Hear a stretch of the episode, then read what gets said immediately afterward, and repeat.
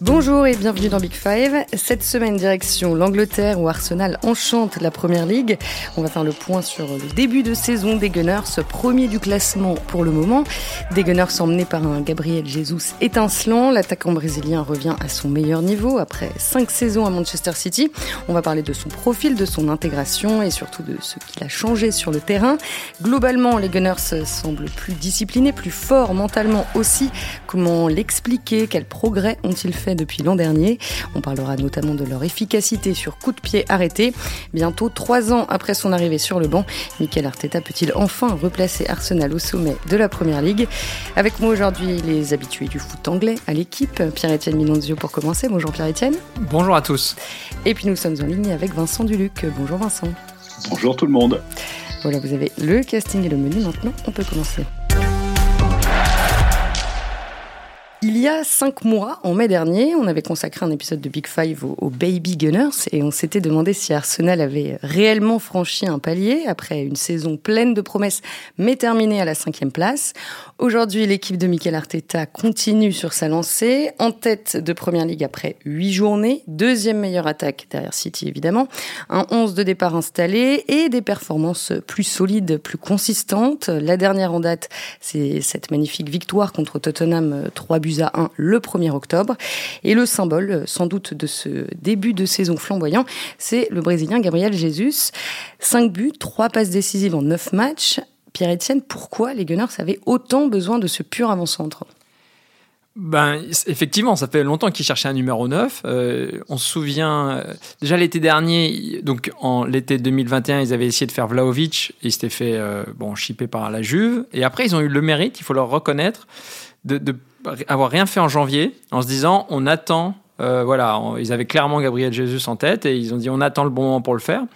Et effectivement, euh, bon, il y a Aubameyang qui était parti entre temps, euh, la Casette qui, avec toutes ses qualités, a jamais été un, comment dire les choses diplomatiquement, mais ça n'a pas été jamais un oui, un, buteur né quoi. Il avait d'énormes qualités, mais ça jamais, a, en, tout cas Arsenal sur la fin, il, il marquait malheureusement très peu. Et donc, effectivement, ils avaient besoin d'un buteur et Gabriel Jesus, il a participé effectivement à transformer cette équipe. Et euh, on va voir ça. Et effectivement, tu as cité ses stats qui sont déjà très bien, mais euh, il y a aussi dans son état d'esprit, dans son énergie, dans sa volonté de vaincre, dans sa volonté de défendre. Enfin, il diffuse euh, des bonnes ondes qui visiblement contaminent tous ses coéquipiers. Mmh. Ouais, Vincent Gabriel Jesus, c'était vraiment une cible prioritaire pour Mikel Arteta Absolument, mais comme je suis invité, il faut quand même que je réhabilite Alexandre Lacazette. Allons, allons. Pierre-Etienne a été très bon diplomate. J'ai dit sur la fin, c'était pas trop ça, voilà. oui, mais il a quand même été élu meilleur joueur du club en, 2018-2019, si j'ai pas de bêtises, quand même, sur l'année. Il avait marqué, je crois, 19 buts sur l'ensemble de la saison, 19 buts la saison d'avant. La saison dernière, euh, en fait, ce que Jésus amène aujourd'hui par rapport au Lacazette de la saison dernière, c'est que la saison dernière, Lacazette était très important de novembre à mars à peu près. Il a déclenché quelque chose et à partir du moment où il revient dans l'équipe après la mise à l'écart de Pierre-Emerick Aubameyang, il se passe quelque chose dans le jeu, il déclenche le pressing, il, y a un relais et, les fans l'aimaient vraiment beaucoup. Mais à partir de mars, franchement, il met plus un but, il est fatigué, il amène plus grand chose, il finit par perdre sa place auprès de, de Dean Ketia. Donc ce qui reste qu'amène Jésus, c'est d'être à la fois le, le, gars généreux que pouvait être la casette et puis d'avoir les stats du bon la casette, pas du la casette de la deuxième partie de son dernière. Et c'est vrai que c'est ça, ça qui change tout. Alors évidemment, sur l'origine de l'avenue de Jésus, il y a, évidemment une, il y a la filière Manchester City qu'on retrouve sur le spécialiste des coups de pied arrêtés, le français Nicolas Jovert, qu'on retrouve sur Zinchenko, et c'est quelque chose et qu'on retrouve dans beaucoup de principes de d'Arteta et même, même, dans ses, et même dans ses postures de bord de terrain d'ailleurs. Oui, parce euh, faut rappeler que Michael Arteta était euh, l'adjoint de Pep Guardiola euh, de 2016 à 2019, donc il avait déjà travaillé avec Gabriel Jesus. Oui, et juste un petit mot sur Arteta, parce que tu citais le podcast qu'on avait fait il y a, en mai. Et dans, voilà, dans la vie, il faut reconnaître euh, euh, parfois quand, quand, on se plante. Et moi, lors de ce podcast, j'avais quand même émis des sérieux doutes sur Arteta. Et j'avais, je sais que j'avais dit notamment que j'avais l'impression qu'il avait une forme de. Que, et c'était aussi corroboré par les témoignages qu'on me faisait, et l'attitude qu'il renvoyait en conférence de presse, une sorte de raideur, une sorte de, de rigidité. Et j'avais l'impression que son discours, et c'est aussi ce qu'on me relayait, ne passait pas toujours auprès des joueurs. Et là, le fait est qu'il se passe vraiment quelque chose cette saison et que les joueurs ont parfaitement adhéré. Donc voilà, j'avais pas du tout senti ça, donc il faut, il faut le reconnaître. Fin de la parenthèse. Alors, alors que moi, je peux dire que, que, que, que j'y ai toujours cru, mais auquel cas je serais vraiment menteur. non mais voilà, donc c'est vraiment, il faut reconnaître, il faut reconnaître qu'on a, qu'on a, on a émis des doutes et je pense qu'il faut, voilà, il faut aussi reconnaître qu'on s'est un peu planté. Et là, euh, concrètement, j'ai jamais pensé qu'il aurait cette emprise sur le groupe. Bah, je dirais pas que vous étiez complètement planté. C'était avec Philippe Auclair, euh, notre euh, confrère de Je me souviens que, ouais. Mais vous aviez quand même souligné qu'il était particulièrement à l'aise avec les jeunes joueurs et qu'il savait mieux s'adresser aux jeunes qu'aux plus, chevronnés. Mais là, ce qui est impressionnant, c'est qu'il a créé une flamme dans cette équipe. Quoi. Il y a vraiment, il y a énormément de détails et on en reviendra peut-être après, mais il y a quand même des détails qui montrent que les, les joueurs, euh, je sais pas, la, quand ils ont marqué la, après les, euh, le premier but et que chacun réunit tout le monde, euh, le, le, fait que Ramsdale ait dit après le match, euh, toutes les frustrations de la saison passée, ça nous nourrit. Enfin, on sent que et, le public. Après enfin, Tottenham. voilà, c'est ça. Et donc, en fait, on a l'impression qu'il a réussi à créer que tout le monde tire dans le même sens et que tous les choix assez durs qu'il a pu faire, voilà, portent leurs fruits et que tout le monde adhère à son discours. Est-ce que j'avais pas du tout senti en fin de saison dernière? Donc, il faut le reconnaître. Voilà. Euh, pour en revenir à. Oui, désolé, je t'ai. Non, non, non, Gabriel Jesus, mais c'est très important ce que tu as dit à moi aussi. Euh, très précisément, qu'est-ce que lui demande Michael Arteta euh, sur le terrain?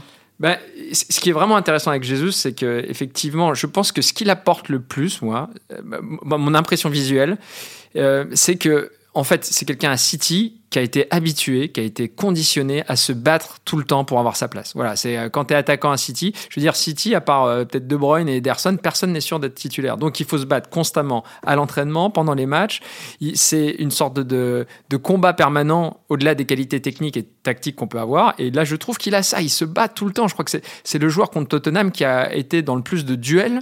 Euh, il a touché, et puis il a une mobilité incroyable. C'est-à-dire qu'il a touché contre Tottenham, j'ai regardé, il a touché 12 ballons dans la surface. Autant que les Spurs sur tout le match. Voilà. C'est-à-dire que ça résume à la fois l'emprise d'Arsenal sur ce match, mais aussi sa mobilité incroyable. Donc je pense que c'est à la fois effectivement d'avoir une grande mobilité devant et d'être un leader euh, par son voilà sa volonté de se d'être dans un combat perpétuel et on voit la manière dont il a terminé le match il a il était épuisé il avait pris des coups et il a voilà il a Arteta parlait de winning mentality dans la mentalité il est irréprochable oui, Vincent, tu vas dans, dans le sens euh, de Pierre-Etienne. Euh, Gabriel Jesus est déjà devenu un des leaders techniques de cette équipe? Oui, absolument. Et dans une équipe qui est technique, là, j'étais samedi à, à, j'allais dire à Highbury, je vieillis, hein. à l'Emirates, à l'Emirates pour le, pour le, pour le derby contre Tottenham. Et en fait, effectivement, il, il amène il a, enfin, il a cette générosité du joueur qui, qui, qui, qui a l'habitude de se demander s'il si, si jouera ou pas le match suivant. Exactement. Alors j'espère que ça va pas lui passer en étant titulaire indiscutable, mais au-delà des générosités, il y a une intelligence et une subtilité dans les déplacements qui amène vraiment beaucoup à, à, cette équipe qui a beaucoup de créateurs, qui a, qui a Saka sur le côté droit en faux pied, qui a Odegaard juste derrière euh, Jésus, et qui a un autre Brésilien extrêmement généreux, qui est Martinelli côté gauche, qui travaille, qui fait beaucoup de courses défensives, qui, qui, est vraiment intéressant. Donc là, je trouve qu'il entre complètement là-dedans. Et ce que montre son début de saison, c'est presque atypique de ce qu'on sait de lui. C'est-à-dire que Gabriel Jesus, ça n'a jamais été un grand buteur. Je veux dire, ses statistiques, c'est sa neuvième saison professionnelle. Il n'a jamais fait mieux que 14 buts dans une saison en championnat. Donc, euh, s'il si, devient un buteur à, à 20 buts, ça sera quelque chose de complètement nouveau et une révolution personnelle aussi. Mais je pense qu'il a quand même franchi aussi un cap parce qu'à City, non seulement il n'était pas sûr de jouer le match d'avant, mais il savait pas dans quelle position il allait jouer. Ouais. que parfois il a joué avant-centre et parfois pas. Et parfois c'était à gauche et parfois et, et, ça a souvent été à droite. Et il fallait qu'il mange la ligne ou alors parfois il fallait qu'il joue à l'intérieur. Il fallait toujours se plier au dogme de Guardiola et pas tellement à son goût, à son goût, à son goût propre. Ouais, là, il participe beaucoup plus au jeu en fait qu'avec Manchester City. Exactement. Et puis euh, Vincent l'a souligné aussi, il récupère énormément de ballons. Il est vraiment dans le, les efforts défensifs, il est irréprochable. Et après, il y a aussi quelque chose qui doit jouer aussi, je pense, c'est que il, est dans une position particulière parce que donc il n'a pas été appelé en équipe du Brésil. Et euh, ça, euh, il en a parlé un peu Arteta, qu'il a dit qu'il avait plutôt pas trop mal vécu, mais en fait, on imagine que c'est terrible parce que là, oui. se dessine un scénario où, alors on va pas tirer des points sur la Cohen, mais potentiellement le Brésil pourrait être champion du monde. Enfin, c'est pas complètement impossible quand même. Ils ont a priori la meilleure équipe sur le papier et lui en dehors. Et genre, ça, c'est pour un, pour un joueur demander à Koscielny. Enfin, ça. alors qu'il alors qu'il compte 56 sélections et 19 buts avec le Voilà. et donc, ça, ça, je dis pas que ça flingue une carrière, mais c'est très très dur à vivre. Donc là, il est dans une dans les semaines limite, dans les semaines qui arrivent, ça peut être les semaines les plus décisives de sa carrière. C'est-à-dire qu'il faut absolument qu'il gagne sa place, absolument qu'il convainque euh, Tite qu'il il doit en faire partie. Donc je pense que ça va aussi euh, participer au fait qu'il est excellent. C'est pas facile parce qu'il n'a pas marqué de but en sélection depuis 4 ans maintenant. Ouais, et, euh, et au contraire de Richard Lisson qui, je crois, est sur 17 buts lors de ses 24 dernières titularisations en sélection. C'est, le problème qu'il a, c'est qu'il voilà, il marque moins en sélection que, que Richard Leyson avec lequel il est en compétition. Donc ça va pas être gagné, mais néanmoins, s'il continue à ce rythme exceptionnel, ça va créer des débats. Enfin, bon, en tout cas, sa seule chance, c'est d'être excellent avec euh, les Gunners, c'est ce qu'il fait. Oui. Euh, et dans le vestiaire, il a tout de suite trouvé sa place? Oui, bah, visiblement, c'est un, voilà, c'est, c'est un garçon qui a l'air assez simple à vivre et euh, tous les échos disent effectivement qu'il s'est très bien intégré et que, ouais, il, il est tout de suite été. Euh, c'est, marrant parce qu'il est relativement jeune, hein, mais il a, comme il a cette expérience. Il a 25 ans. Voilà, 25 ans et donc malgré tout, il a énormément de, de, il est très respecté. Il a, voilà, il a son expérience au très haut niveau et donc effectivement, comme tu l'as dit, il fait déjà partie des, des leaders, au moins par l'exemple. Euh, parce qu'il faut rappeler que le vestiaire d'Arsenal est euh, le plus jeune de Première Ligue, 24 euh, ans environ en moyenne. Et, donc, toujours au mois de mai, on avait souligné le, manque de caractère des Gunners parfois, leur incapacité à renverser le cours d'un match. Cette saison, ça semble aller mieux, comme l'a montré la victoire par exemple contre Fulham 2-1 après avoir été mené. Vincent, comment tu expliques ces progrès? Mais je pense qu'effectivement, pour le coup, ça a été un travail de long terme. ça a été un travail qui a, qui a été mal, mal récompensé ou insuffisamment valorisé par la cinquième place, euh, qui est vraiment celle qui sert à rien en première ligue. Au, bout, d'une saison où peut-être qu'Arsenal méritait mieux, mais vraiment sur la fin, voilà, ils ont, un peu pioché sur la fin. Et je pense que c'est là que ça s'est construit, mais que ce soit euh, Aaron Ramsdale, le gardien, ou, ou Granit Xhaka, dont, le jeu et l'impact sont complètement transformés par son positionnement plus haut, ils ont tous dit depuis le début de la saison que mentalement, effectivement, leur équipe était pas reconnaissable. Il y a, une nouvelle dureté qui n'existait pas. Il y a, on a, l'impression que, que, cet Arsenal-là a décidé d'être impitoyable quand il avait la possibilité de l'être, alors que, alors que c'est tellement Arsenal de, de s'écrouler dans les dix dernières minutes, c'est tellement Arsenal d'être mené au score et de pas pouvoir revenir, de pas avoir ces ressorts-là. Donc je pense que si, si Arteta a réussi à construire quelque chose sur le long terme, c'est ça, c'est cette équipe qui, qui retrouve une dureté, qui retrouve une force mentale, alors que, alors que c'est une équipe qui a été moquée pour sa, pour sa friabilité euh, psychologique depuis 5, euh, 6 ou 7 saisons. Il y, a un truc qui est très frappant, c'est contre Leicester et contre Aston Villa cette saison, ils ont égalisé, euh, enfin ils ont marqué un but après en avoir encaissé un deux ou trois minutes avant. Et ça, c'est un truc qui n'arrivait jamais. Avant, on voyait bien, comme euh, l'a dit Vincent, c'est depuis la fin des années Wenger, en gros, quand il y avait un carton rouge, quand il y avait un but un peu bête encaissé, en fait, c'était fini. Ils n'avaient pas du tout cette force de réactivité. Aujourd'hui, ouais, ils, sont, ils ont une capacité, même quand il y a des coups durs, à réagir tout de suite, qui n'était pas du tout une qualité d'Arsenal. Donc, effectivement, le process, pour reprendre le, mot favori d'Arteta, été long, mais là, on, il commence vraiment à, à porter ses fruits. Ouais, il, récolte les fruits de tout ce qu'il a, il a semé depuis trois ans. Oui, donc c'est à la fois effectivement avoir créé un état d'esprit global. C'est, je pense qu'aussi, bon, il y a les, l'épisode on est obligé de revenir là-dessus, même si c'était voilà, en janvier dernier, mais en fin de saison dernière, ça semble loin. Mais je pense que là, il y a eu un moment où clairement, il a pris, euh, l'emprise sur le groupe. C'est-à-dire que les, on le voit un peu dans le documentaire euh, qui a été fait All or Nothing, où en fait. Euh, c'était clairement un peu une guerre d'ego entre les deux. Et à partir de ce moment-là, il a eu la. Parce que même visiblement dans, le club, autres, il y a beaucoup d'autres responsables du club qui étaient contre l'idée qu'il fallait écarter Aubameyang mm. parce que c'était le meilleur buteur. Et donc là, il a imposé quelque chose et je pense que de ce moment-là, il y a aussi un moment qui s'est fait où c'est devenu le patron incontesté. Et voilà, aujourd'hui, voilà, les, fruits, euh, enfin en gros, il gagne euh, les fruits de ce travail-là et qui est à la fois tactique, psychologique et qui est aussi du management, quoi. Mm. alors, sur le terrain, aujourd'hui, vous diriez que la plus grande force euh, d'Arsenal, c'est quoi? Bah moi, je, je, trouve que voilà, je reprends les mots de, de Ramsdale euh, après Tottenham. Ramsdale, il, les termes exacts, il y a une sorte de feu intérieur dans cette équipe, une sorte de voilà, de, de, en fait, c'est la frustration de tous les échecs précédents et qui fait qu'il y a une volonté commune. On sent qu'ils sont portés par une volonté commune. Et, et je trouve c'est relayé par. euh, Alors là, Vincent, il en parlera mieux que moi, mais moi, les images de, de l'Emirate, c'était dingue là. Après les buts, c'était absolument incroyable. Il y a une ambiance, euh, il y a une ferveur que. Enfin, tout, beaucoup de gens disent qu'ils avaient, depuis que le Arsenal avait emménagé à l'Emirates, il n'y avait jamais eu une telle ambiance. Là, depuis le début de saison, c'est complètement dingue. Et contre Tottenham, c'était particulièrement fou, les scènes de, de délire collectif. Donc, on a l'impression qu'il y a une sorte de ferveur qui touche à la fois les joueurs et le club en général. Et on sent qu'ils sont portés par une dynamique commune, ce qui est le plus dur à oui. obtenir pour un entraîneur, ce qui est très fragile aussi. Mais voilà, je dirais que c'est cette sorte de dynamique commune, une sorte d'euphorie. Et qui, qui, est intéressante aussi, c'est le fait qu'il n'y a pas du tout de. Ils sont à la fois euphoriques dans le jeu, mais ils, ils se prennent pas du tout pour ce qu'ils ne sont pas. Ils disent, personne ne parle même de, de, de Champions League. Ils disent, on, on prend les, voilà, c'est bateau, mais on prend les matchs les uns. ils ne parlent pas du tout du titre, évidemment. Ouais. Donc, c'est-à-dire que c'est à la fois très ambitieux dans le jeu, euh, un peu euphorique dans le jeu, mais très humble. Euh, tu vois, oui, il reste prudent. Juste pour terminer, ouais, il y avait un, un commentateur qui disait, c'est des leaders under the radar. C'est-à-dire qu'à la fois, ils sont leaders de Première Ligue, mais ils restent under the radar dans le sens où ils sont euh, en dessous des pronostics pour euh, pour les, les, récoltes de fin d'année ouais. malgré tout. Donc euh, en fait, ils, ont, ils arrivent à, à, voilà, à trouver cet, cet, équilibre entre ambition et humilité. Mmh. Vincent, ça t'a marqué euh, aussi la, la, la, connexion retrouvée euh, sans doute entre le public d'Arsenal et, et, son équipe? Ah mais complètement, j'ai dû voir aller 60 ou 80 matchs dans ma vie à l'Emirates. Mmh. Mais j'ai jamais, j'ai jamais vu ce que j'ai vu samedi. Samedi, effectivement, il y avait une électricité assez incroyable. Alors c'est une électricité en plus il y a, y a, où se mêlent plusieurs choses. Il y a la joie de revenir, d'être enfin revenu en tête du championnat. C'est-à-dire que quand les, quand les fans des Gunners, ils ouvrent le journal, ils n'avaient plus l'habitude de commencer à lire le classement dans, dans cet ordre-là. J'exagère à peine, mais un petit peu quand même. Et, et, et, ça, et, ça, et ça, se voit aussi à travers les nouvelles chansons. C'est-à-dire qu'ils re, ils renouvellent les chansons. Ils se contentent plus de crier one nil to the Arsenal une fois qu'ils mènent un 0 à la 35e, puis après ils se, et. Là, là, là, c'est parti, ça n'arrête pas.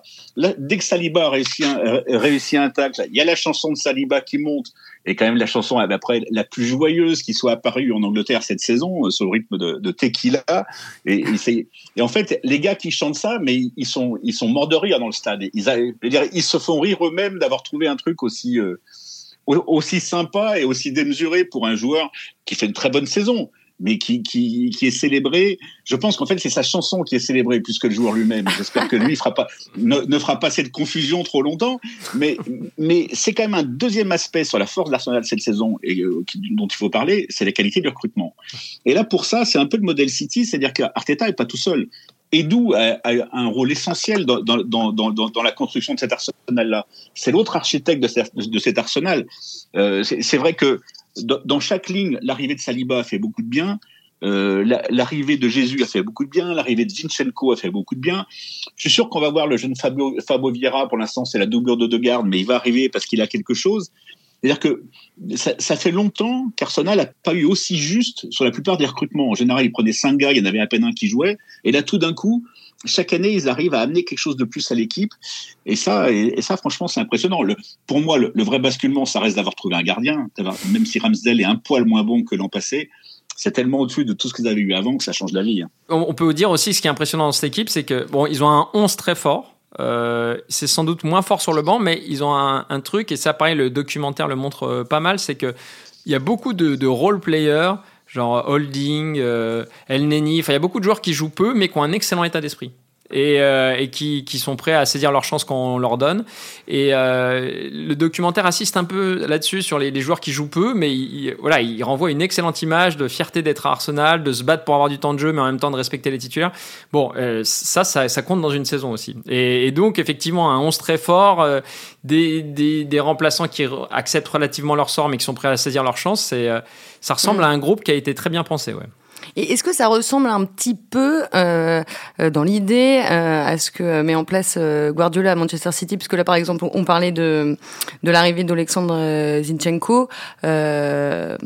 Arteta l'utilise aussi un petit peu à l'intérieur. Complètement. Alors ça, c'est vrai que ce qui est intéressant à décrypter, et Vincent l'a très bien sous-entendu, c'est l'apport de City, donc c'est-à-dire à la fois les qualités de combativité de Jesus qu'il a, de qu'il a à City, c'est l'intelligence tactique de Zichenko qu'il a acquise à City, qui joue arrière gauche mais qui monte quand ils ont le ballon euh, et qui monte au milieu, ce qui, permet à chacun de, jouer bien plus haut et de, marquer des buts, comme, il l'a fait le week-end dernier. Donc effectivement, après la différence, je trouve que euh, il y a vraiment une différence, c'est que l'impression là qu'il y a c'est peut-être un manque de moyens aussi d'Arsenal, mais là, tu as l'impression que tu as un 11 qui est très très défini, un ou deux joueurs près.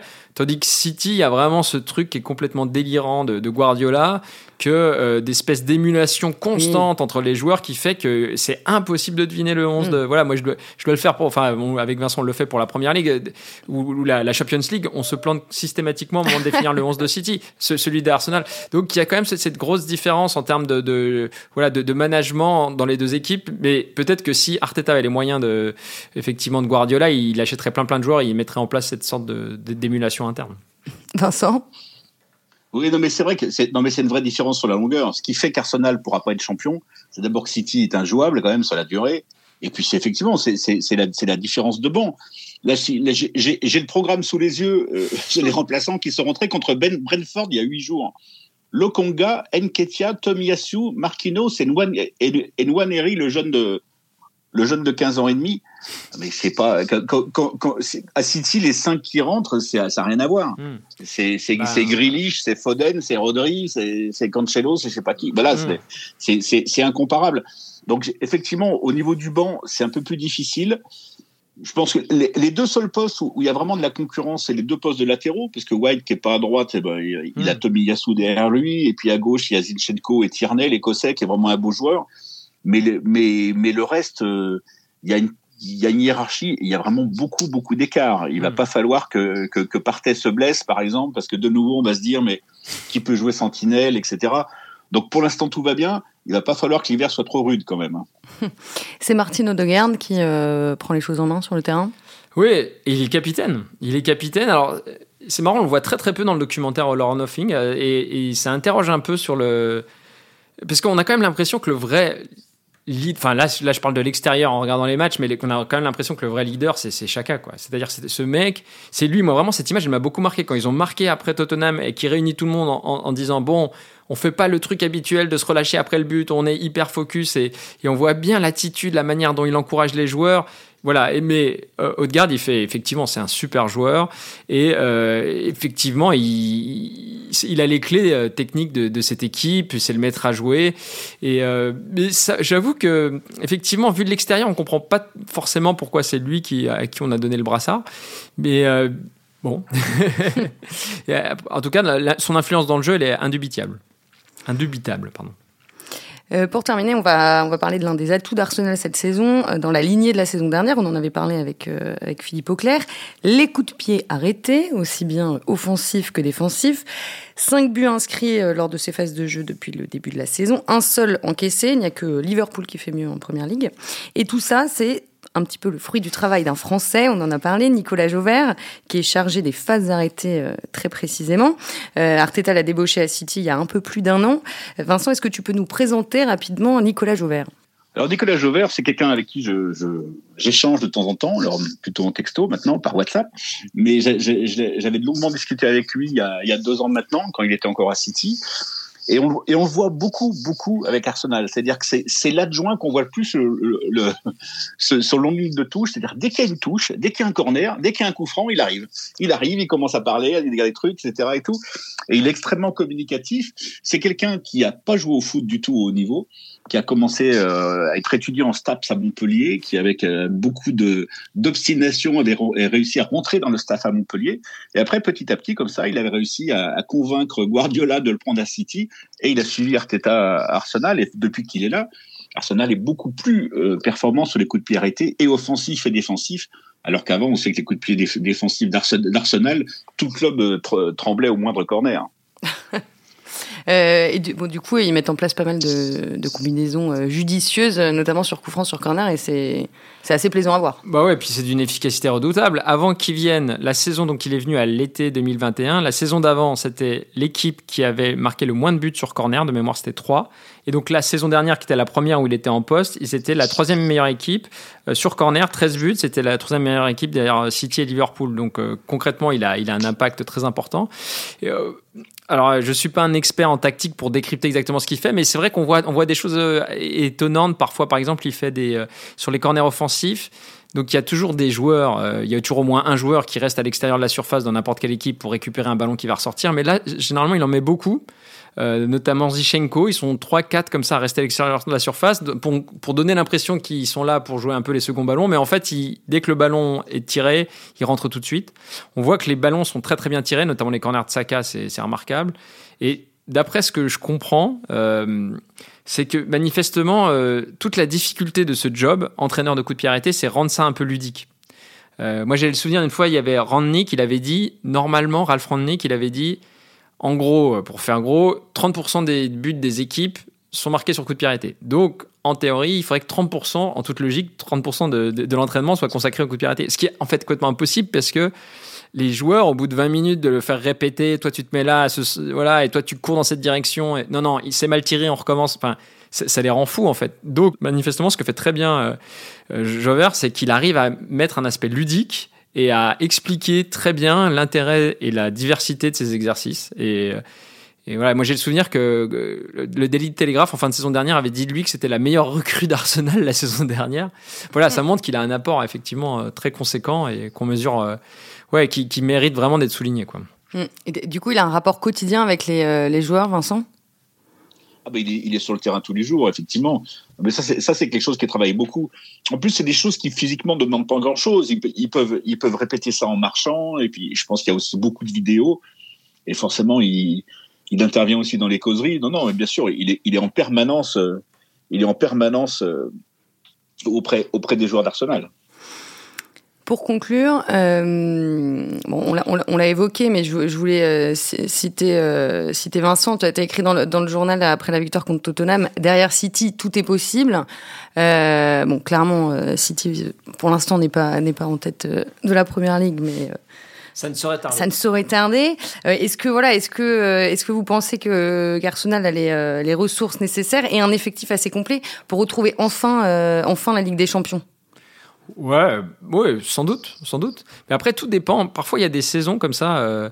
Euh, moi, je me souviens quand Leicester est champion, euh, euh, quand, quand, Montpellier avait été champion. Enfin, parfois, il y a des saisons incroyables où aucun des titulaires se blesse. Où vous avez 11 joueurs, pratiquement. C'était vraiment le cas de Leicester quand ils sont champions en 2016. C'était dingue. C'était toujours la même équipe et il n'y avait pas eu un pépin physique. Donc, voilà, tout va dépendre un peu de ça. Si euh, Vincent l'a vraiment souligné, euh, il y a quand même certains postes. Euh, Gabriel Jesus, s'il se blesse, c'est Nketia qui a du talent, mais qui fait tout comme Gabriel Jesus parce que c'est des profils similaires, mais tout beaucoup moins bien.